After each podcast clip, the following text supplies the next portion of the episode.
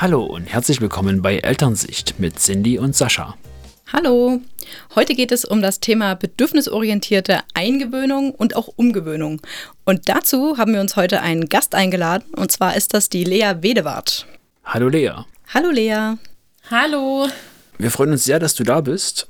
Du bist studierte Kindheitspädagogin, hast einen Blog sowie den Kita-Podcast für bedürfnisorientierte Kinderbetreuung. Ähm, möchtest du dich vielleicht selber noch kurz vorstellen?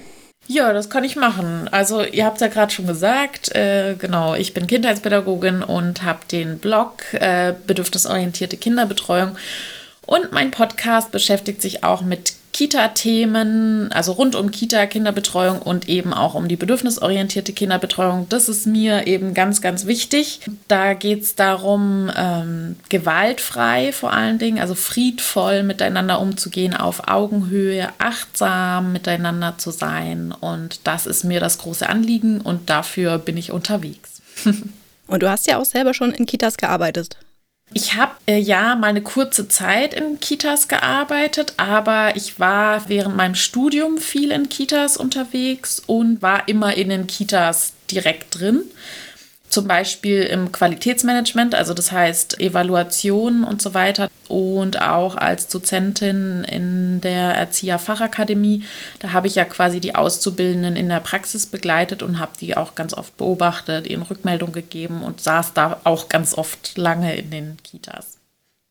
Okay, also ja. hast ja schon einiges an Erfahrung und viel auch gesehen, ne? Das ist ja auch Ja, sehr viel gesehen, genau. Mhm. Mhm. Okay. Ja, und deswegen bist du auch heute hier. wir, wir äh, sind ja Eltern und äh, keine Fachkräfte und ja, holen uns jetzt durch dich ein bisschen Input rein. Ein Expertenrat. Ein Expertenrat, genau, was das Thema Eingewöhnung betrifft, weil es ja wirklich sehr, sehr viele Eltern ähm, ja, beschäftigt, das Thema. Es ja. ist ja auch ein sehr wichtiges. Und ja, bei uns ist es so, wir haben jetzt auch wieder eine Umgewöhnung vor uns. Also keine mhm. Eingewöhnung, mhm. sondern eine Umgewöhnung. Unsere große Tochter, die zieht mit ihrer gesamten Kita-Gruppe und Erzieherin in ein neues Gebäude. Das mhm. wird neu gebaut. Und der Kleine, der kommt von seiner Krippe auch mit dort in, sein, in seine Krippengruppe. Und mhm. da stellt sich uns natürlich die Frage, ja, wie ist das denn mit Umgewöhnung? Ist sowas mhm. überhaupt notwendig oder mhm. kennen die sich da eigentlich schon aus im Gruppenkontext? Das sind ja zwei völlig unterschiedliche Voraussetzungen. Die kind, kleinen Kinder, also die Kindergartenkinder, bis eigentlich bis zum Schulalter, ähm, sind sehr stark darauf gepolt, ähm, sich an einer Beziehungsperson zu orientieren. Das heißt, ähm, Kinder gehen ja bei der Eingewöhnung, darum geht es ja bei der Eingewöhnung, eine Bindung ein. Also das heißt, ähm, sie suchen sich eine Person, am besten suchen, also das ähm, machen ja viele Kitas, die dann von Anfang an mehrere Bezugspersonen zur Verfügung stellen und die Kinder können sich die aussuchen, wo sie sich am meisten wohlfühlen und wo sie sich am sichersten fühlen. Und dafür ist ja die Eingewöhnung da. Ne? Und deswegen soll ja Eingewöhnung auch ganz lange stattfinden, also oder eben an die Bedürfnisse des Kindes angepasst, mhm. ähm, so lange, bis das Kind sich sicher fühlt. Und das hängt sehr stark von den Bindungen ab, die Bindung zur Bezugsperson und auch die Bindungen in der Gruppe. Mhm. Also auch zu den Gleichaltrigen, zu den Kindern, die sie kennen. Und auch, aber etwas marginaler ist das, was sie so kennen an Raum, an Ablauf, an das ist natürlich auch etwas, was Sicherheit gibt. Ähm, sie wissen, wie der Hase läuft. Sie wissen, ach, in den Raum gehe ich. Und das ist auch etwas, was Sicherheit gibt. Mhm. Aber das Entscheidende ist die Bezugsperson, weil das ist die Person, die immer parat steht, wenn das Kind Regulation braucht. Also wenn es in Stress gerät, wenn es aus der Balance kommt, aus der inneren Balance, also das kennt man ja aus der Bindungsforschung. Das mhm. Kind gerät in Stress und das Bindungssystem springt an. Also das heißt, ich brauche irgendwie Bezug, ich brauche jemand, der mir hilft, dass ich wieder in meine Mitte komme, also in meine Balance finde.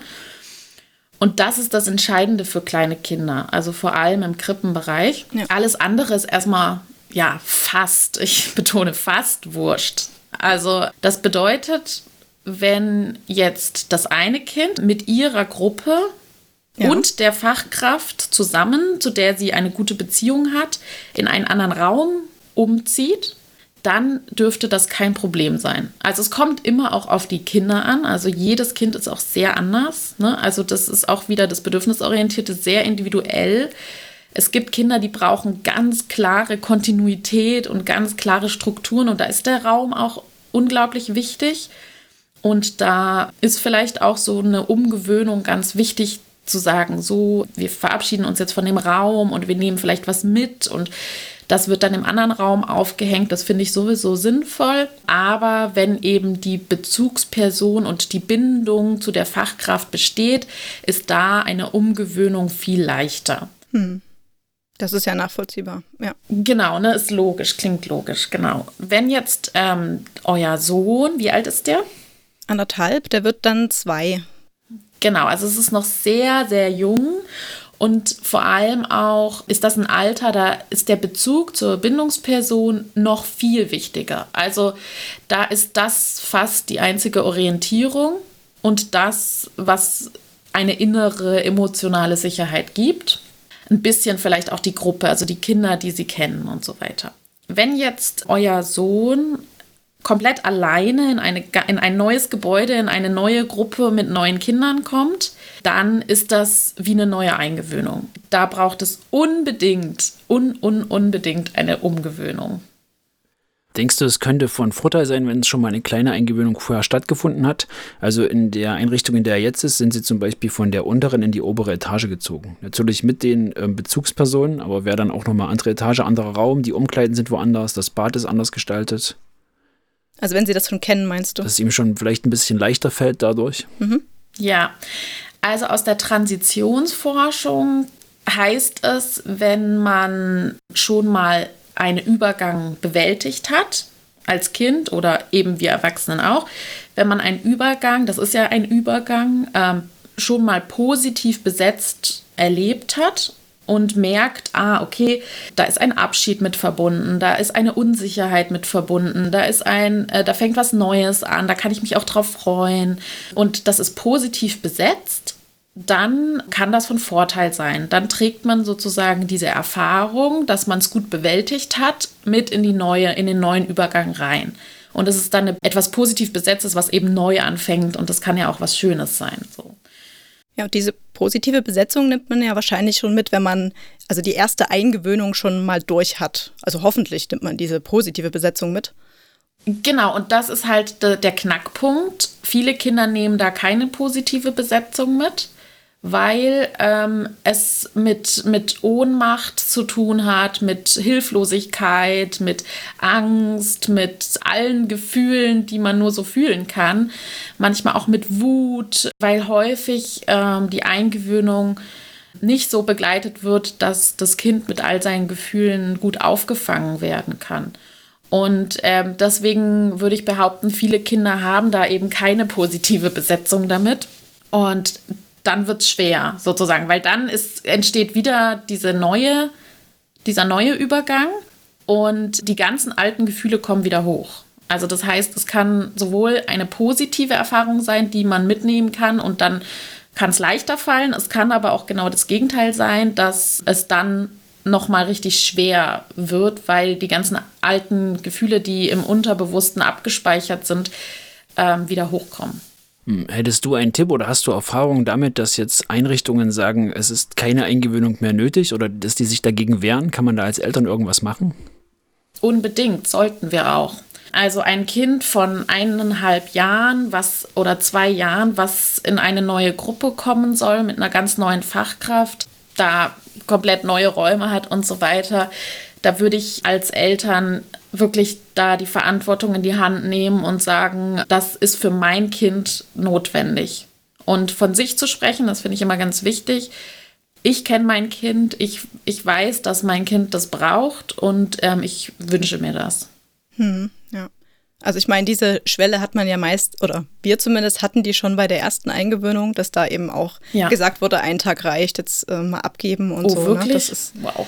Ja, und ich, hab, ich bin gerade ein bisschen erstaunt, dass du gesagt hast, dass das oft so ist, weil ich hatte eher den Eindruck, das ist vielleicht gerade nur hier so. und mhm. es gibt mhm. ja verschiedene Modelle, wie zum Beispiel das Berliner Modell, das ja auch bedürfnisorientiert eingewöhnt. Deswegen dachte ich, das mhm. kommt gar nicht so häufig vor, dass die Kinder nicht gut eingewöhnt werden. Also ich habe natürlich jetzt keine Übersicht. Ich kann nur davon sprechen, was mir immer wieder rückgemeldet wird, was mir so gesagt wird, in welchen Einrichtungen ich alles unterwegs war und so weiter. Mhm. Und ähm, ich höre immer wieder von Eltern, die da sehr klagen, dass sie sehr schnell rausgeschoben werden und Argumente eben kommen wie, ähm, ja, lieber kurz und schmerzlos. Weinen ja. gehört zum, zum, zum, zur Eingewöhnung dazu. Diese ganzen Glaubenssätze, die immer wieder ja, zutage treten, ähm, die zum großen Teil einfach falsch sind. Ja, das haben wir auch schon sehr oft gehört. Und ich glaube, das hören wirklich viele Eltern. Genau, was, ja. Also mich würde jetzt nochmal interessieren, was du genau unter bedürfnisorientierter Eingewöhnung verstehst. Also du hast mhm. ja schon gesagt, dass die Kinder wirklich eine Person haben, an die sie sich dann auch wirklich binden können und da ähm, ja auch ein fester Bezug da ist. Genau, ja. Also es ist mittlerweile sehr weit verbreitet, dass zum Beispiel das Berliner Eingewöhnungsmodell genutzt wird oder auch das Münchner Eingewöhnungsmodell. Und äh, meine Erfahrung ist, dass das eben schon häufig doch schon so ist, dass mehr Zeit gelassen wird und dass eben dann die erste Trennung am dritten Tag stattfindet und so weiter und dass ähm, schon ja zwei bis vier Wochen eigentlich mittlerweile durchschnittlich schon gängig sind, glaube ich. Wow. Ähm, ja, tatsächlich, ja, das ist dann doch ein bisschen mehr im Durchschnitt, als ihr da erfahren habt. Aber äh, bedürfnisorientiert bedeutet für mich, und das ist häufig das Problem, dass ich sehe, dass sehr stark ähm, sich an diesem Modell festgehalten wird. Also ähm, nach drei Tagen machen wir das und dann soll dann die erste Trennung hm, dann sein und die soll so und so lang sein. Die soll dann zehn Minuten sein und die nächste soll dann hm. eine Woche später stattfinden und dann bleibt das Kind schon bis zum Mittag und so weiter. Ne? Also es ist hm. schon sehr stark vorgegeben. Das Berliner Eingewöhnungsmodell wollte das bedürfnisorientiert haben, aber meine Erfahrung ist, dass viele Fachkräfte ähm, sich sehr starr an diese Vorgaben halten. Es gibt ja auch Sicherheit. Ne? Man kann den Eltern sagen, so ist das Modell und so wollen wir das haben und so weiter. Meine Erfahrung ist aber, das wird vielen Kindern nicht gerecht und auch vielen Eltern nicht gerecht. Mhm. Weil es geht in dieser bedürfnisorientierten Eingewöhnung um eben die Beziehungen zwischen, also es gibt dieses Beziehungsdreieck. Ne? Also es geht in der Eingewöhnung um die Bedürfnisse der Fachkraft, die Bedürfnisse der Eltern und auch die Bedürfnisse der Kinder. Und die sollen als Beziehungsdreieck alle mit beachtet werden. Und wenn eben das Berliner Eingewöhnungsmodell sagt, nach dem dritten Tag, jetzt findet die Trennung statt, die Eltern, der Papa oder die Mama sind aber absolut nicht dazu bereit. Das Kind klammert noch total und ähm, kann sich noch gar nicht lösen, ähm, dann macht das keinen Sinn, weil dann passiert nämlich genau das, dass ähm, eine Negativverknüpfung entsteht. Das Kind gerät in eine Ohnmacht, ähm, die Eltern werden vielleicht wütend, sonstiges, ja. Also das heißt, es ist unbedingt notwendig, das an den Bedürfnissen der Eltern und Kinder ähm, zu orientieren und, und stark in Beziehung zu sein und im Austausch. Also auch, was, was häufig keine Rolle spielt, sind die Sorgen und die Ängste der Eltern. Also was treibt sie eigentlich um? Also vor was haben sie denn Angst? Ähm, was, was brauchen sie für, also es geht ja auch um die Bedürfnisse eben. Und da geht es häufig um das Bedürfnis der Sicherheit. Also Eltern brauchen das Gefühl der Sicherheit. Was, was brauchen sie, damit sie sich sicher fühlen? Ja? Also das werden die Eltern seltenst gefragt. Mhm. Hm. Genau, also was würdet ihr euch denn zum Beispiel wünschen in so einer Eingewöhnung? Was würde euch denn Sicherheit verschaffen? Also ich glaube, wir haben gute Erfahrungen gemacht und auch schlechte Erfahrungen. Und so die beste Erfahrung oder das Wichtigste für mich war wirklich das Vertrauen. Da war auch wirklich so mhm. die Zeit da. Klar, da hat das Kind auch geweint.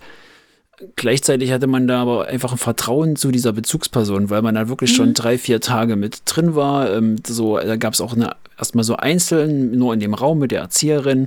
Also dieses Berliner Modell war das, glaube ich. Dann kamen halt zwei, drei Kinder dazu, wo man ein extra ein bisschen ruhigere Kinder aus der Gruppe genommen hat, dass sich das ein bisschen annähern kann. Mhm. Und da war halt ein ganz anderes Gefühl da, so beim Abgeben, weil ich halt einfach schon erlebt habe, wie gehen diese Personen um. Ich saß dann auch manchmal irgendwie noch in der Ecke, wenn dann alle Kinder da waren und gespielt haben und ähm, war dann so stiller Beobachter. Mhm. Und das war halt wirklich ein eine ganz schöne Sache, glaube ich. Das ist, und ich glaube, es war auch gut, dass, also das war die erste Eingewöhnung. Ähm, das war, glaube ich, auch ein guter Punkt, dass man halt so eine gute Erfahrung gemacht hat, dass man dann auch weiß, mhm. wie es denn schön funktionieren kann. Ja, auch als Eltern, genau. Wenn man da schon schlechte Erfahrungen gemacht hat, dann ist es wahrscheinlich mhm. beim zweiten Mal auch nochmal schwieriger. Mhm. Und die erste Eingewöhnung hast du ja gemacht, Sascha. Und da war ich ja eigentlich gar nicht so involviert. Und ich habe dann die zweite gemacht bei unserem Sohn. Und da lief es eben ganz anders. Ne? Das ist, also da das Vertrauen auch zu haben und auch das Vertrauen irgendwie in die Kompetenz der Fachkräfte. Genau. Das mhm. ist schon schwierig, wenn man manchmal andere Ansichten hat dann vielleicht als die. Ja. ja. Was auch ein großes Problem ist, zumindest in Sachsen, ist zum Beispiel der Betreuungsschlüssel. Dass halt mhm. viele sagen, wir haben jetzt so viele Eingewöhnungen, die wir in den folgenden Tagen abarbeiten müssen. Und irgendwann kommt man dann auch so an eine argumentative Grenze als Elternteil. Dann kam halt mhm. noch Corona dazu und es war jetzt irgendwie kein optimales Jahr für Kinder eingewöhnt. Ja, so ein bisschen friss oder stirb einfach, ne? Also entweder machen wir das jetzt so oder wir machen es gar nicht, dann gehen sie doch bitte woanders hin. Also das, die Sätze fallen eben auch in Kitas, was sehr allen, traurig ist. Ja. Also das haben wir in ja, allen Kitas, ja. die wir kennen, Leider. bisher gehört, dass wenn es ihnen hier nicht gefällt, dann können sie ja wechseln.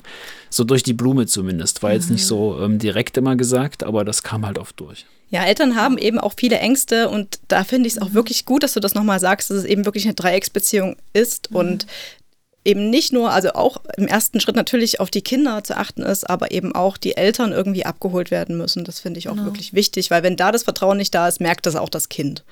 Genau. Und dann kommen ähm, so Sätze wie, ja, jetzt müssen Sie doch mal loslassen. Genau.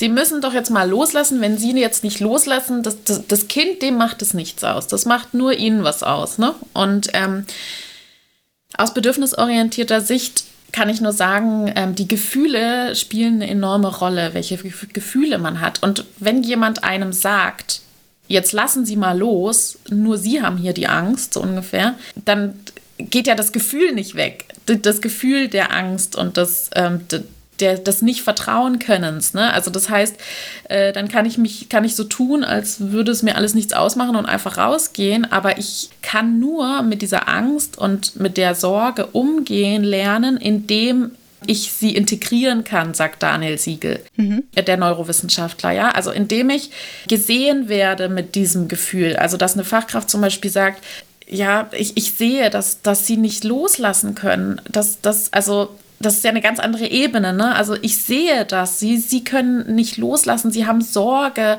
Was hat, mit was hat denn die Sorge zu tun? Was kann ich tun? Was brauchen Sie? Was brauchen Sie, damit Sie mir vertrauen? Was brauchen Sie, damit ähm, Sie sich sicher fühlen können und dass Sie mit einer Sicherheit ähm, Ihr Kind hier lassen können? Ne? Und ähm, und dann können die Eltern das mehr integrieren und, und auch dann entsteht Vertrauen, ne? was, was ihr auch gerade gesagt hattet. Das klingt sehr schön. Wir mhm. haben ein paar Aussagen gesammelt, die, die wir jetzt so ähm, aus mhm. unserem Umfeld kennen und gehört haben. Und ich würde dich einfach gerne mal fragen, was du von diesen Aussagen mhm. hältst. Ähm, mhm. Die Anwesenheit der Mutter des Vaters ähm, stört, verwirrt die anderen Kinder. Dass man quasi jemand sagt, okay, ich mhm. möchte gerne noch in dem Gruppenraum mit bleiben und möchte die Entwicklung des Kindes begleiten, kommen halt solche Aussagen. Oder je länger sie bleiben, ja. desto schwerer wird es. Ist das so? Ja. Ist die Frage, ja. Ja, ja. Also machen wir erstmal den ersten Satz. Also häufig hat das weniger mit den Kindern zu tun, also dass die Kinder verwirrt sind, sondern dass die Fachkräfte ja, die Eltern schnell wieder loswerden wollen. Das ist häufig so das Ding. Hm. Sie wollen gerne, dass die Eltern nicht mehr dabei sind. Das können unterschiedlichste Beweggründe sein. Sie fühlen sich beobachtet, sie fühlen sich kontrolliert. Also vielleicht ist es halt wirklich auch anstrengender für die Fachkräfte. Ne? Also es kann ja auch anstrengender sein, wenn ähm, Eltern mit dabei sind, weil sie das Gefühl haben, sie müssen sich dann auch noch um die Eltern kümmern. Hm. Ähm, das ist natürlich auch anstrengender, ne? also wenn Eltern mit dabei sind, weil sie die ja nicht einfach so sitzen lassen können quasi und da sich vielleicht auch verpflichtet fühlen. Ja, teilweise kann es auch sein, dass Kinder darauf reagieren. Also es gibt ja auch Kinder, die dann immer noch nicht so richtig eingewöhnt sind und aber schon da sind in der Einrichtung oder schon da bleiben und die Eltern nicht mehr dabei sind. und es schon auch passieren kann, dass durch die ähm, Eingewöhnung, durch andere Eingewöhnungen immer wieder die Gefühle der anderen Kinder von der Eingewöhnung wieder ausgelöst werden. Also das heißt, immer wenn jemand reinkommt in den Raum oder wenn jemand rausgeht, Eltern rein oder rausgehen aus dem Raum, dann wird jedes Mal wieder der Abschiedsschmerz aktiviert von anderen Kindern. Das kann alles sein. Meine These ist, dass ähm, viele, viele Menschen und viele Fachkräfte eben auch diese ähm, negativen Gefühle auch nicht immer so gerne aushalten. Mhm. Das heißt, wenn das Ziel ist, so wenig negative Gefühle wie möglich zu haben. Und wenn man eben dabei ist und dann immer wieder rausgeht oder wie auch immer und ein anderes Kind stark ähm, weint, dann ist es natürlich auch wieder nochmal anstrengend und dann, und dann sind wieder Abschiedsgefühle im Spiel und so weiter. Mhm. Und ähm, das ist natürlich für eine Fachkraft auch anstrengend. Deswegen kann ich es auch verstehen, teilweise. Mhm und teilweise aber auch nicht, weil ich denke mir manchmal, es ist doch viel einfacher, wenn ich, wenn Eltern dabei sind und die immer noch auf ihr Kind gucken und das Kind eben noch nicht so starke Trennungsschmerzen und Trennungszeichen zeigt und wenn die Eltern zum Beispiel teilweise sogar helfen oder manchmal glaube ich, ist es auch ein vorgeschobenes, ja, Argument. Hm weil da steckt natürlich auch eine Haltung dahinter. Das, da gehen wir auch, können wir gleich zur nächsten Aussage gehen. Ähm, wie war die nochmal, die zweite Aussage? Je länger sie bleiben, desto schwerer wird es, beziehungsweise genau. lieber kurz und mhm. schmerzlos. Das sind ja quasi so diese Genau, Sachen. also da, genau, und da steckt halt eine Haltung dahinter ja, wenn man wenn man ihm da jetzt nachkommt, so, ne, dann äh, ist es nachher, äh, wird es zum Tyrann und, äh, und tanzt einem auf der Nase rum und das sind diese ganzen Ängste, die so im Hinterkopf sind. Das Verwöhnen, ne? Also mhm. das, das Verwöhnen, das wird dann verwöhnt. verwöhnt. Man ja. muss ihm sofort von Anfang an bei der Eingewöhnung zeigen, äh, wer der Bestimmer ist und so, ne? Und das ist wirklich, das ist, da, da läuft es mir einfach kalten Rücken ja. runter. Ja. Schwierig. Also kurz und schmerzlos ist definitiv ein Glaubenssatz, der ähm, eine Kollegin von mir sagt immer, der ins Museum gehört. Ja, schmerzlos ist ja Blödsinn, ne? Also die weinen ja dann schon sehr. Genau, der Schmerz ist ja da. Hm. Also das ist ja der Trugschluss. Wenn man kurz und schmerzlos das macht, dann ist, geht das so schnell, dass gar kein Raum ist für diese negativen Gefühle. Mhm. Und das ist wieder das Thema der, des Integrierens. Gebe ich den Raum dafür dass Kinder trauern dürfen, dass es schmerzvoll ist, dass vielleicht sogar Wut entsteht, dass vielleicht eine Hilflosigkeit, ein etwas da ist im Raum, was sein darf. Und dann ist es eben nicht kurz und schmerzlos, sondern der Schmerz darf da sein, so. Und wenn ich kurz und schmerzlos mache, dann schafft das Kind es gar nicht zu weinen und die Gefühle zuzulassen, weil es so schnell geht, und das Problem ist, die Gefühle sind trotzdem da, aber nicht an der Oberfläche, sondern im Untergrund, im Unbewussten, am besten im Bauch abgespeichert und das Kind kriegt nachher Bauchschmerzen und mhm. ähm, zeigt nur noch seinen Stress durch irgendwelche körperlichen Symptome, Kopfschmerzen, Bauchschmerzen, krank werden. Das ist ja häufig dann auch das Thema, dass Kinder dann ganz viel krank werden. Haben wir auch mhm. schon oft erlebt in unserem Umfeld. Genau, während der Eingewöhnungszeit natürlich weil sie neue Bakterien, Viren, keine Ahnung was abkriegen, aber vor allem auch wegen diesem Stress und das vielleicht manchmal ähm, nicht das emotionale, ähm, also die, die Gefühle eben nicht so gelebt werden konnten, beziehungsweise nicht der nötige Trost, den nötigen Trost erhalten haben, den, den sie gebraucht hätten. Weil es gibt dann auch ganz häufig so Ablenkungsmechanismen, also ähm, das habe ich häufig auch schon erlebt, dass eben die Eltern gehen, das Kind weint und dann, oh, guck mal hier, Buch, äh, wir schauen aus dem Fenster, äh, schau mal, da sind doch schon die anderen Kinder. Du, du, du, ja, wahrscheinlich ist es so. dann auch wieder dieses Aushalten, ne? dass die Erzieher das ja selber auch genau. nicht so genau. aushalten können, dass das Kind weint. Die durften das wahrscheinlich früher auch nicht. Ne? Richtig. Und da mhm. spielen mhm. wieder die Bedürfnisse und Gefühle der Fachkräfte mit rein, dass sie alle selbst Menschen sind mit einem inneren Kind, die selbst eine Betreuungsbiografie vielleicht haben, in der bei der Eingewöhnung die Abgabe sehr, sehr schmerzhaft war, aber sie darin nicht genug begleitet wurden. Und das kommt immer wieder auch bei den Fachkräften hoch in den mhm. Eingewöhnungsphasen. Und weil sie das nicht erleben wollen, weil sie diesen Schmerz nicht erleben wollen, wollen sie es kurz und schmerzlos haben, damit sie selbst nicht damit konfrontiert sind Ich glaube, ich habe noch einen letzten Satz, der ganz gut dazu passt. Gehen Sie lieber jetzt schnell raus. Er, sie spielt gerade so schön. Oh ja, das ist ein Appell an alle Eltern. Wenn Ihnen gesagt wird, gehen Sie schnell raus, jetzt spielt das Kind gerade so schön und am besten ohne verabschieden, no. ein ganz klares Nein und bestehen Sie darauf und sagen, ich will mich von meinem Kind verabschieden. Mein Kind wird vielleicht traurig sein, das kann gut sein. Es wird einen Abschiedsschmerz spüren und der ist auch in Ordnung und der darf sein. Aber wenn ich mich jetzt nicht verabschiede, wird das Vertrauen zu mir und da wird die Beziehung zwischen mir und meinem Kind erschüttert werden. Das werde ich nicht tun. Ich werde mich verabschieden von meinem Kind und wenn es dann weint, dann trösten Sie es bitte. Und deswegen immer verabschieden weil einfach das Kind in Zukunft sonst immer denken wird, oh Gott, wann ist sie wieder weg oder er, wann ist mein Papa wieder plötzlich weg oder meine Mama. Du hast ja, ja jetzt schon gesagt, dass Kinder beim Abgeben also weinen dürfen. Hast ja. du irgendwie eine Einschätzung, wie lange gut ist oder wann sich ein Kind wieder beruhigen sollte? Man merkt man das dann, dass es sich sicher fühlt und eben auch da geborgen ist. Und ja. da überlegt man, also ich stand dann als Mama vor der Tür und habe gedacht, oh Gott, mm. jetzt muss ich erstmal, ich habe es auch nachgelesen mehrfach und habe gedacht, okay, darfst jetzt, habe es nirgendwo so richtig gefunden. Darf es mm. denn mhm. jetzt nur fünf Minuten weinen oder wann ist die Zeit, mm. wo mhm. ich wieder reingehen muss und äh, das Kind mhm. rette sozusagen? ja. ja. Also sagen wir es mal so, bedürfnisorientiert eingewöhnt, versucht schon auch ohne Tränen auszukommen. Mhm. Weinen bedeutet ja, ein Bedürfnis ist nicht erfüllt. Also ich habe Angst, ich habe, ja, ich, ich brauche etwas, was gerade nicht da ist, nämlich meine Sicherheit geht flöten zum Beispiel. Ich, ich bin, ich fühle mich total hilflos und unsicher, deswegen weine ich jetzt. Ne? Mhm. Das heißt, jedes Weinen hat seinen Grund. Und jedes Weinen zeigt, ein wichtiges Bedürfnis ist unerfüllt. Das heißt, wenn man, wenn man gut bedürfnisorientiert eingewöhnt und das Kind zum Beispiel schon eine gute Sicherheit zur Fachkraft entwickelt hat, also eine, eine sichere Bindung entwickelt hat, dann ist es eigentlich so, dass Weinen nicht notwendig ist. Gleichzeitig ist es so, dass viele Kinder wahrscheinlich, auch wenn es eine super Eingewöhnung war und sie eine super Beziehung haben und sich richtig wohlfühlen in der Kita, trotz allem immer sagen würden, ach nee, bei meinen Eltern ist doch viel schöner und ich würde am liebsten doch wieder mit nach Hause und ein Abschiedsschmerz immer da ist. Also das heißt Trauer und also bei meiner Mama auch immer noch so manchmal, wenn ich jetzt mich verabschiede, dass ich dann kurz eine Träne verdrücken muss, ja.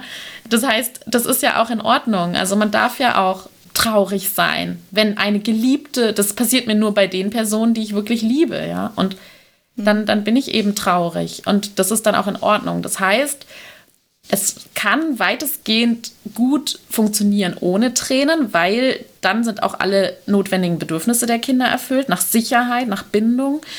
Es darf auch trotzdem einen Abschiedsschmerz geben, also Trauer, also Weinen darf sein, ja, also Tränen mhm. dürfen sein. Es gibt einen enormen Unterschied, welche Art von Weinen es gibt. Also es gibt ein Weinen, weil ich traurig bin, weil ich jetzt Abschied nehmen muss. Es gibt aber auch ein panisches Weinen, also ein Weinen, wo man merkt, oh Gott, das, das, das ist jetzt wirklich Angst, ja, das ist jetzt Panik. Mhm. Und ähm, wenn das so ein Weinen ist, dann ist es, dann zeigt das Kind deutlich, nee, also meine Sicherheit ist völlig, also ich bin jetzt völlig im luftleeren Raum, ich kann mich damit überhaupt nicht gut abfinden und so weiter. Und dann ähm, sollte man auch noch mal mit dazugehen und ähm, das Kind retten, wie, wie du es meintest. Das können ja dann wahrscheinlich die Eltern am ehesten einschätzen, was das jetzt für ein Wein ist. Ja, feinfühlige Fachkräfte können das auch und feinfühlige Fachkräfte würden dann auch sagen, oh nee, das so weit sind wir jetzt noch nicht. Wir holen jetzt wieder euch dazu, weil das Kind soll ja eine positive Verknüpfung haben und ähm, nee, mhm. das ist jetzt panisches Wein, das lassen wir mal lieber, wir gehen noch mal einen Schritt zurück. So können feinfühlige Fachkräfte auch. Aber eben Eltern kennen sich da ja auf jeden Fall richtig gut aus. Okay. Mit ihrem Kind, genau, das ist klar. So, und die Länge des Weinens, ja, also das Ding ist, da kann man nicht so richtig sagen, wie viele Minuten oder so, weil es kann auch sein, dass das Kind gar nicht weint, aber trotzdem ein enormes inneres Stresserleben hat. Also das, das sagt eigentlich nicht so viel darüber aus, wie gut es dem Kind geht, weil das Kind kann auch, es kann auch sein, dass es schon erlebt hat, ja, die kommen sowieso nicht wieder und geben auf. Also geben nach drei, fünf Minuten auf mhm. mit Weinen, weil sie weil, weil die Erzieherin vielleicht immer sagt, äh, nee, deine Eltern kommen jetzt nicht wieder oder so. Und dann gibt das Kind auf, aber eigentlich ist, ist es in voller Trauer und verspürt einen tiefen Schmerz. Und ähm, deswegen kann man es nicht so richtig sagen. Ich finde schon, dass das Kind nicht so lang weinen sollte, ähm, weil beim Abschiedsschmerz, das wäre ja dann sozusagen die Trauer über die Trennung, der Abschiedsschmerz, der, der ist dann meistens relativ kurz. Und dann das Entscheidende ist, und das ist das, was ähm, ihr Eltern die Fachkräfte fragen könnt, dann, wie hat das Kind gespielt? Das ist das Entscheidende, um eine Eingewöhnung gut beurteilen zu können. Wie, wie sehr konnte sich das Kind nach diesem Trost, nach, der, nach dem Aufhören des Weinens, wie schnell und wie intensiv konnte das Kind wieder spielen? Mhm. Das ist das Entscheidende. Also wenn das Kind dann den ganzen Tag auf dem Arm hängt und den ganzen Tag in der Ecke sitzt und eigentlich nur ein paar Murmeln hin und her schiebt und nicht richtig spielt, sag ich jetzt mal, dann ist es unter Stress. Dann ist es nicht in Ordnung so. Und wenn aber das Kind richtig spielt, sich wieder freut, wenn ihr wieder kommt und auch zu Hause kann man gut beobachten, wie geht es dem Kind. Also man merkt auch zu Hause starke Veränderungen. Also wenn das Kind häufig krank ist, wenn das Kind starke aggressive Verhaltensweisen zu Hause zeigt, es völlig aus der Bahn ist irgendwie und gar nicht mehr so richtig in seiner Mitte ist, dann ähm, bedeutet das, dass es in der Kinderbetreuung viel Stress gibt. Mhm, okay, verstehe. Also gar nicht so einfach einzuschätzen auch. Ne? Es gibt nee, ja ganz verschiedene nee, Kinder. Nicht. Und einige ja. sind eben so ein bisschen stiller vielleicht generell und andere genau. zeigen sehr, sehr offen, wie es ihnen gerade geht und Richtig. drücken ja, das ganz genau. anders aus.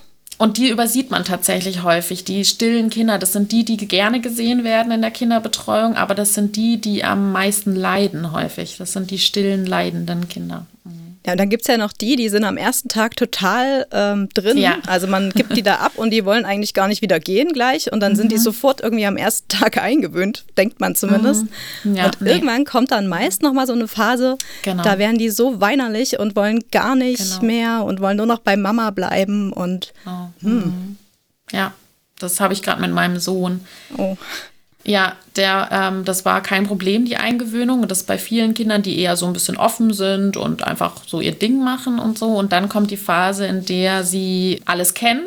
Also sie kennen dann die Routinen, sie kennen die Spielsachen weitestgehend, weil am Anfang ist halt alles noch spannend, ne? Und dann ist man eher, sind die Kinder eher so auf dem Explorations- auf der Explorationsseite der Bindungswippe, sage ich jetzt mal, und sind nur am Spielen und Ausprobieren und gucken und so. Und erst, wenn dann alles erkundet ist und sie merken, ach so, da gehe ich jetzt immer hin, hm. dann kommt manchmal noch so eine richtige Trauerphase. Was kann man dann machen? Macht es dann Sinn, nochmal eine Eingewöhnung zu machen? Oder, also, nee. die sind ja im Grunde schon eingewöhnt, ne? Eigentlich ist das dann die Aufgabe der Fachkraft und wenn die feinfühlig sind, können die das gut begleiten, also wieder viel mehr Nähe geben, viel mehr ähm, Zuwendung und bemerken, ach, das Kind braucht jetzt wieder mehr. Mhm. Und ähm, ganz viel verbalisieren, das finde ich ganz, ganz wichtig für die Fachkräfte, die zuhören. Also ich sehe, du bist traurig, also du wirkst so ein bisschen traurig, kann das sein? Ähm, ja, vermisst du vielleicht deine Mama oder deinen Papa? Mhm. Also das eben auch wieder zu in, ins Gespräch zu holen, um, um das dann verarbeiten zu können. Und zu Hause kann man ähm, eben das auch machen, immer wieder besprechen. Also wenn ich meinen Sohn abhole zum Beispiel, das Erste, was ich eigentlich mache mit ihm, ist dann zu sagen, ach du vorhin, also ich freue mich total, dich zu sehen und so, erstmal so Freude und so, das ist ja auch das, was das Kind fühlt. Und dann, und dann frage ich manchmal so, und vorhin warst du ganz schön traurig, als ich gegangen bin, ne? Du hast, du hast so sehr geweint und ich war auch ein bisschen traurig und, und dann fängt er meistens schon selber an zu erzählen, ja, ich bin traurig und so. Wie alt und dann, ist der jetzt? Der ist jetzt zwei. Okay, ja, da geht das schon. Ja, da, da geht es tatsächlich schon. Also der kann auch relativ gut über seine Gefühle sprechen und und dadurch wird es wieder integriert und dadurch ist es sozusagen nicht schmerzhaft abgespeichert irgendwo, sondern kann nochmal wieder hochgeholt werden, nochmal verarbeitet werden und so. Das ist total wichtig und das können die Eltern zu Hause machen. Also ganz viel drüber sprechen. Vorhin habe ich gesehen, du hast so sehr geweint, als, als ich gegangen bin und ähm, du warst so traurig, ne, als ich weg war. Ja, und dann kann man auch drüber sprechen, ja, ich, ich weiß, also ich, mir ging es auch nicht so gut dabei, aber ich musste arbeiten und dann, äh, genau, dann weißt du doch, ich hole dich immer wieder ab, ne? Also dann so eine Zuversicht auch noch mhm. zu geben und also das nicht in dieser Trauer zu lassen, sondern es nochmal abzuholen. Äh, genau, nochmal abzuholen und zu sagen, du, das, ja, das ist so jetzt und ähm, ich, die, die Sibylle, die tröstet dich auch immer. Guck mal, die versucht dich dann da aufzufangen. Und ich, ich garantiere dir, ich hole dich immer wieder ab. und selbst wenn die gar nicht jedes Wort verstehen, merken sie diese Zuversicht dann hm. in den Worten. Ja. Gibt es denn eine, oder hast du eine Einschätzung, ab welchem Alter oder vielleicht welche Voraussetzungen erfüllt sein sollten, für, um die Eingewöhnung zu starten? Zum Beispiel, dass das Kind schon Ja-Nein kommunizieren kann mhm. oder laufen kann, selbstständig essen, solche Sachen. Ist die Frage, ab wann ein Kind in die Kita gehen soll? Genau, ab wann ja. du eine Eingewöhnung ähm, empfehlen würdest oder was deiner Einschätzung nach der richtige Zeitpunkt wäre. Das kann ich nicht pauschal beantworten. Das muss jede Familie für sich selbst beantworten, weil da hängen ja ganz, ganz, ganz viele Umstände dran müssen die Eltern wieder arbeiten gehen? Müssen sie nicht? Ähm, was, was wollen die Eltern? Was ist ihnen wichtig? Ist ihnen die eigene Arbeit so, so wichtig, dass für ihre Zufriedenheit, dass sie das ähm, wirklich wollen? Wie viel davon reicht vielleicht halbtags? Äh, ja, also da hängen so viele Entscheidungen dran. Ich habe mich jetzt zum Beispiel entschlossen zu kündigen, weil meinen Job zu kündigen, der war mir zwar auch wichtig, aber ich habe gemerkt, das Geld ist mir nicht so wichtig und der Job ist mir nicht so wichtig wie meine Kinder und ich will in zehn Jahren zurückblicken und sagen, ich hatte die Zeit für meine Kinder und ähm, so. Das heißt, da hängt ganz viel eigene Selbstverständnis drin, aber auch vielleicht Glaubenssätze, also die, ähm, die zum Beispiel, das Kind muss ab eins in die Krippe gehen oder so, das ist einfach Quatsch. Mhm. Da muss jeder so seine eigene Lösung finden. Ja, auch Geld ja, die meisten gehen ja dann vielleicht nach einem Jahr wieder, weil sie eben vielleicht finanziell doch nicht so gut aufgestellt sind genau, und das genau, eben ja. müssen. Ne? Genau, genau. Da hängen ganz viele Gründe mit dran, aber ich weiß, dass man, dass viele eher ähm, Familien oder Mütter, die, die ein erstes Kind bekommen, dann denken, ja, dass alle geben jetzt ihr Kind ja mit einem Jahr in die Krippe, deswegen mache ich das jetzt auch so. Es gibt keine Studie, die nachweist, dass es notwendig ist, Kinder unter drei in die Kinderbetreuung zu geben. Das hätte ich jetzt nachgefragt, weil wenn mal angenommen, man hat wirklich genug Geld und man kann sich das leisten, mhm. irgendwie drei Jahre zu Hause zu bleiben, dann ja. überlegt man ja vielleicht doch, ja, wie ist das jetzt mit den sozialen Kontakten? Braucht das Kind denn noch andere Kinder vielleicht, um sich da wirklich gut entwickeln zu können auch? Nee, vor drei Jahren braucht es das Kind nicht. Mhm. Das ist ziemlich egal, äh, beziehungsweise es gibt ja immer noch Freundschaften, die man ja ähm, so außerhalb der Kinderbetreuung immer mal pflegen kann. Und die Frage ist immer, äh, ich hatte jetzt letzte Woche ein Interview mit Nicola Schmidt, die dann so platt meinte, ja, irgendwann braucht das Kind dann vielleicht andere Kinder, aber braucht es gleich 17. Ja. so.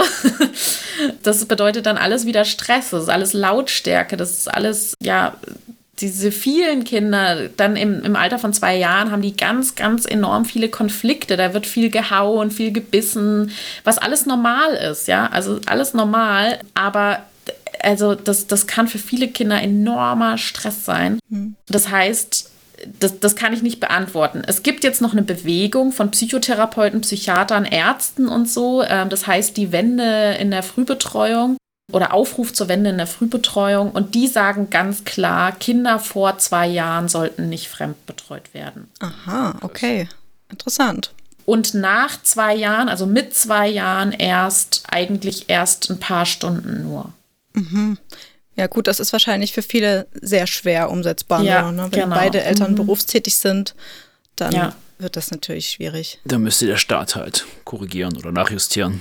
Ja, genau. Da müssten, müssen wir uns alle zusammentun und alle auch für mehr Personal, für mehr Qualität in der Kinderbetreuung einstehen. Also so wie die Kinderbetreuung momentan ist, ist es für Kinder hochstressvoll. Also es gibt dazu ganz viele Studien auch, die die den Cortisolwert im Blut der Kinder gemessen haben in der Kinderbetreuung.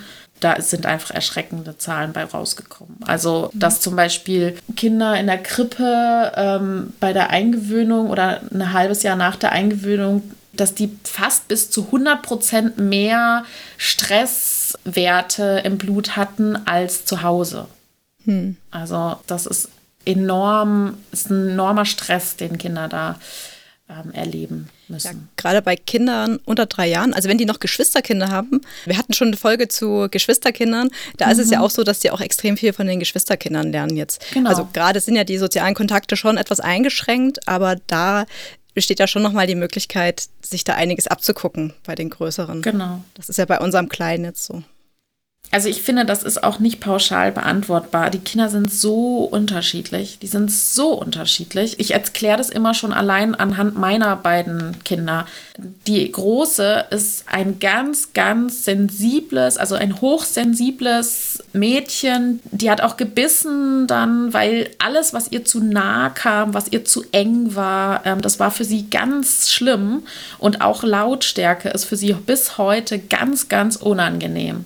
Hm. Und ich hatte sie früh in die Kinderbetreuung gegeben und ich, ich bereue es heute, weil sie nicht dafür gemacht ist. Also sie ist mittlerweile sechs und geht einigermaßen gerne in die Kinderbetreuung und trotzdem kommt sie häufig heim und sagt, Mama, das war mir einfach alles zu laut. Hm.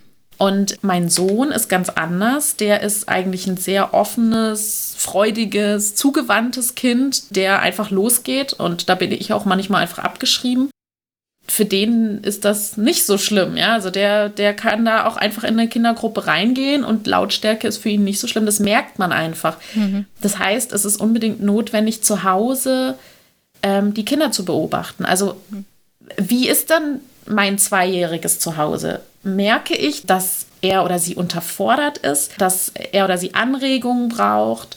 Kann ich die Anregung bieten, indem ich mit dem Kind rausgehe, ähm, irgendwo hingehe, auf dem Spielplatz? Reicht das? Oder ist es vielleicht so, dass das Kind totale Freude hätte, in die Kinderbetreuung zu gehen? Und vielleicht habe ich ja dann auch die Möglichkeit, eben nur vormittags, damit das Kind da dann ein bisschen Anregung hat. Es gibt ja auch nicht nur schwarz oder weiß. Ja. Und ähm, da die Kinder ganz individuell anzuschauen. Und meine Große, die im Nachhinein betrachtet, die, die die brauchte keine Kita. Also die hätte keine Kita gebraucht, sagen wir es mal so, bis sie drei war oder so. Nun habe ich sie in die Kinderbetreuung gegeben, es ist auch so jetzt, aber sie ist so sensibel, dass sie am liebsten zu Hause ruhig spielt. Ja, ja und das wäre ja wirklich bedürfnisorientiert, wenn man genau, sich da wirklich genau, drauf richtig. einstellt und sagt, okay, das Kind vielleicht lieber erst mit drei Jahren und richtig. das Kind jetzt sofort, weil die, das braucht eben diese Interaktion, diese Kinder um genau. sich herum, genau. Das ist das Bedürfnisorientierte, genau. Mhm. Ja. Sehr individuell zu gucken. Ja. Genau. Okay, da hätte ich jetzt noch, ähm, noch eine Frage zur Länge der Eingewöhnung. Ähm, mhm. Also es ist ja doch recht schwer zu, also einzuschätzen, wann die Eingewöhnung eigentlich abgeschlossen ist, wenn die Kinder doch so ja. unterschiedlich sind. Und da zum einen erstmal die Frage, wann ist eine Eingewöhnung wirklich abgeschlossen? Woran erkennt man das, wenn das doch so unterschiedlich ist? Mhm. Und gibt es einen Zeitraum, der einfach wirklich zu kurz ist für eine Eingewöhnung? Mhm.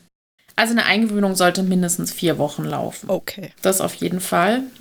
Was ein No-Go ist, ist das Kind in einer Woche einzugewöhnen. Das funktioniert einfach nicht. Da, in der Zeit kann man gar nicht das alles realisieren und man kann auch gar nicht die ganzen Gefühle verarbeiten und so. Mhm. Also eine Woche ist ein No-Go. Ja, vier Wochen finde ich schon ziemlich wichtig. Und es gibt auch wieder eine Studie, die zeigt, dass die Kinder eigentlich erst, oder wer war denn das, Joachim Benzel oder so, äh, so ein Psychologe, der meinte irgendwie, dass erst nach einem Jahr die Stresshormone sinken. Also das heißt, oder erst nach einem halben Jahr, glaube ich, da gibt es auch was, ich habe das jetzt nicht im Kopf, aber nach einem halben Jahr sind die meisten Kinder, und so war es auch bei meiner Tochter, erst wirklich angekommen. Und davor ist es ganz viel zu Hause mit dass die Kinder unausgeglichen sind zu Hause und dass immer wieder weinen und ähm, ja, ganz viel Nähe gebraucht wird und dann auch vielleicht Albträume kommen in, in der Nacht. Und also das heißt, ein halbes Jahr würde ich schon sagen. Mhm. Okay. Darf ich da kurz eine Zwischenfrage stellen? Ja. ja. Kannst du oder hast du Erfahrung, was man machen kann, wenn sich die Kita dagegen sträubt? Oder wenn, also zum Beispiel die mhm. vorhin aufgezählten Argumente, die haben wir halt in unserem Umfeld schon öfter gehört oder mitbekommen. Und man mhm. fühlt sich dann als Eltern immer wehrlos. Also man ja. weiß ja nicht, soll ich jetzt das Jugendamt anrufen oder bei der Stadt mich mhm. beschweren oder wie kann ich vorgehen, um da, ich sag mal, meine Wünsche halt berücksichtigt zu bekommen. Da schwingt ja auch ja. die Frage so ein bisschen mit, inwieweit dürfen sich Eltern überhaupt mit einmischen? Ne? Also diese Kompetenzfrage. Die Erzieher wissen ja. ja, sollten ja eigentlich wissen, was richtig ist und was gut funktioniert und was das Kind braucht auch, aber vielleicht ist es doch nicht mhm. immer so und wie dürfen sich dann Eltern auch mit einbringen? Es gibt ja auch so Eltern klammern zu sehr oder Helikoptereltern, ja. solche Begriffe, ja, ja. die sind ja dann auch immer noch schnell im Raum. Ja, ja. Ich bin auch immer die Helikoptermama. ich auch. das weiß ich auch strikt von mir. Wir nehmen die Verantwortung in die Hand und sagen, ähm, wir, wir kämpfen für unser Kind, was das Beste ist. Ja, also die neuesten Erkenntnisse der Frühpädagogik sind noch einfach noch nicht überall angekommen. Das heißt, äh, die Fachkräfte haben nicht die Weisheit mit Löffeln gefressen. Das ist häufig so, dass Eltern da schon weiter sind oder eben bedürfnisorientierter arbeiten wollen, äh, also das Kind betreuen wollen. Da sollten wir Eltern unbedingt ähm, für uns und unsere Bedürfnisse einstehen.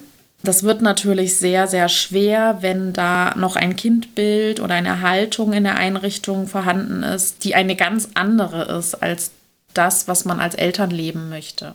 Und ja. das ist einfach ein Wertekonflikt, das heißt, da gibt es die Option, ähm, das anzusprechen und zu sagen, so, ich möchte jetzt gerne, ich, ich hätte gerne ein Gespräch mhm. und da dann von sich aus zu sprechen. Ne? Also das finde ich immer ganz wichtig. Im Grunde ist den Erziehern ja auch wichtig, entschuldige, wenn ich dich unterbreche. Ja, kein Problem. Also den äh, Erziehern sollte ja auch wichtig sein, dass da eben eine gute Beziehung und eine gute Kommunikation mhm. stattfindet. Das erleichtert genau. ja auch den Erziehern die Arbeit. Vielleicht um genau. das mal zu erweitern, die Erzieher sind ja zum Teil auch machtlos, weil sie jetzt irgendwie, die haben ja auch ihre Betreuungsschlüssel und die haben ja Kinder, die sie betreuen mhm. müssen und die können jetzt die Eingewöhnung auch nicht immer so lang ziehen, wie sie wollen. Die kriegen das ja auch mitunter vorgegeben und geplant.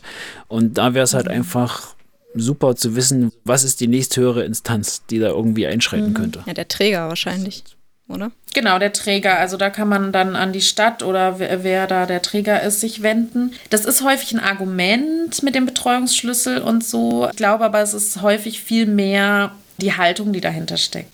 Wenn Eltern länger da bleiben, wird es noch schwieriger und das Ganze, ne? Und das, mhm. das ist einfach nicht so.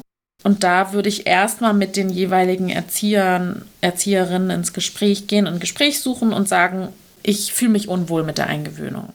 Das, also so wie es läuft, möchte ich das nicht. Mir ist es wichtig, dass mein Kind wirklich da bedürfnisorientiert begleitet wird in der Eingewöhnung. Und das bedeutet für mich, ich möchte da auf die Signale der, des Kindes achten. Mhm. Also das ist mir wichtig, dass das Kind da äh, eine gewisse Mitbestimmung hat und Genau, und wenn es eine feinfühlige, gute Fachkraft ist, dann geht sie darauf ein und sagt, ja, das können wir gemeinsam gucken, wie wir das machen, mhm. dass es für alle passt, so. Und wenn da immer wieder eine Abwehr kommt und dafür gar keine offene Haltung ist, dann ähm, würde ich die Einrichtung wechseln. Mhm. Weil das ist, das ist wirklich dann einfach nicht mehr zeitgemäß. Wobei es ja auch super gute Erzieher gibt. Also es ist ja schon so, dass es gute Weiterbildungsmöglichkeiten bestehen und es da auch mhm. wirklich viele gute Fachkräfte gibt. Und wir hatten im Vorfeld ja. nochmal an unsere Hörer die Frage gestellt, ob sie denn dich was Bestimmtes fragen wollen. Und ich glaube, das passt jetzt an der Stelle ganz gut, mhm. weil uns eine Erzieherin geschrieben hat und ähm, mhm. geht jetzt auch, bezieht sich nicht nur auf Eingewöhnung, sondern bezieht sich allgemein auf bedürfnisorientierter Umgang mit Kindern im mhm. Kita-Alltag. Ich lese das mal vor, ja. Okay, ähm, gerade geht es mir vor allem um bedürfnisorientierte Betreuung beim Betreuungsschlüssel in Sachsen. Es ist einfach nicht möglich und das macht mich so traurig. Hat er es heute wieder. War, teilweise, war zeitweise allein mit 14 Kindern. Eins hat geweint, ich habe es getröstet und musste mich nebenbei noch um ein Kind kümmern. Das andere gehauen und getreten hat. Das ist sehr komplex geschrieben. Also, wir war zeitweise allein mit 14 Kindern. Ein Kind hat geweint und sie hat es getröstet. Dann musste sie sich nebenbei noch um ein anderes Kind kümmern, was andere gehauen und getreten hat und wollte das natürlich auch im Wutprozess begleiten. Dann gab es noch einen Vorschüler, der am Schreien war, weil er sich ungerecht behandelt fühlte und von den Kleinen war noch ein Kind da, was die Windel gewechselt haben wollte. Und die Frage ist hier, wie soll man bedürfnisorientierte Betreuung schaffen? Wie kann man auch im schwierigen Alltag so da sein, dass das innere Anliegen der Kinder befriedigt werden kann. Mhm. Ja, klingt schon sehr verzweifelt, so ein bisschen ja. mit 14 Kindern alleine und jeder will was anderes. Und wie kann man da bedürfnisorientiert mhm. auf die Kinder eingehen bei diesem Betreuungsschlüssel? Ja. Ne? Das ist ein echtes Dilemma. Ähm, das ist ähm, was, was im Moment ja in, überall einfach zu hören ist, dass die, der Betreuungsschlüssel einfach so schlecht ist, dass Bedürfnisorientierung da wirklich nur marginal möglich ist. Und das muss sich ändern. Und das Blöde ist, in Sachsen ist das einfach der schlechteste Betreuungsschlüssel, den es in ganz Deutschland gibt. Mhm. Der ist zum Beispiel bei Krippenkindern in zum Beispiel in Baden-Württemberg ist, glaube ich, 1 zu 4 oder so oder 1 zu 5. Boah, und in Sachsen ist der 1 zu 7 oder sowas oder 1 zu 8 sogar. Das heißt, das geht nicht. Also der Betreuungsschlüssel müsste sich ändern. Hast du denn Tipps für sie, was sie denn machen könnte? Ähm, na, sie kann natürlich an den Träger sich wenden, an die Leitung und sagen, ich, ich kann so nicht arbeiten. Ich will so nicht arbeiten, ich kann so nicht arbeiten. Und da unterstützt auch Kita-Helden, ähm, das ist auch so eine Organisation, die sich ganz stark für den Personalschlüssel einsetzt. Ähm, ihr könnt auch die mal fragen, was, was ihr machen könnt, weil die rufen dann wirklich dazu auf zu sagen, ich arbeite so nicht. Also ich kann so nicht arbeiten. Ich kann den Bedürfnissen der Kinder nicht gerecht werden und das ist ungesund für ihre Entwicklung und die brauchen eine, eine bessere Betreuung. So. Ja. Was ich auch wichtig finde anzusprechen ist, es gibt so hervorragende Fachkräfte, die da echt so ihr Bestes tun, eben wie sie auch, die das geschrieben hat. Und die dann sich echt Vorwürfe machen, dass sie das eben nicht schaffen, bedürfnisorientiert zu arbeiten. Ja. Ja, da ähm, immer wieder zu sich zu sagen, ich, ich habe mein Bestes gegeben, ich gebe mein Bestes und mehr kann ich nicht. So, und da auch mit sich selbst wohlwollend zu sein und zu sagen, ja, dann ist das so, dann haben die sich gehauen und geschlagen und ich, äh, ich, ich konnte nicht mehr tun. Das war das, was ich tun konnte. Um sich selbst da auch ein bisschen mehr Fehlerfreundlichkeit zuzugestehen und selbst da nicht in sich, sich selbst zu geißeln, sage ich jetzt mal. Ja, das ist für die Selbstfürsorge unglaublich wichtig. Mhm. Wenn ich jetzt versuchen möchte, in dem Personalschlüssel bedürfnisorientiert zu arbeiten, könnte ich es auch so machen, dass ich die Situation bestmöglich begleite und versuche zu priorisieren. Also es gibt ähm, sozusagen so eine Pyramide Bedürfnispriorisierung. Wer braucht am meisten Zuwendung? Wer braucht jetzt, also wer leidet am meisten quasi und dann so eine Hierarchie zu machen? Maslow? Ähm, ähm, nee, das ist, das ist die Bedürfnispyramide. Ähm, äh, welche Bedürfnisse grundlegend sind und so weiter, sondern eher, welche Bedürfnisse von welchem Kind priorisiere ich? Also welches Kind leidet am meisten, welches braucht ah. mich am meisten? Okay. Da gehe ich zuerst hin. Hm. Und ich kann versuchen, währenddessen, während ich das eine Kind tröste, dem anderen zu sagen, ja, ich sehe dich, du brauchst mich. Ähm, ich muss jetzt erstmal, möchte mich jetzt erstmal um Liam kümmern, der, äh, den möchte ich erst trösten. Ich sehe dich, ich komme dann zu dir.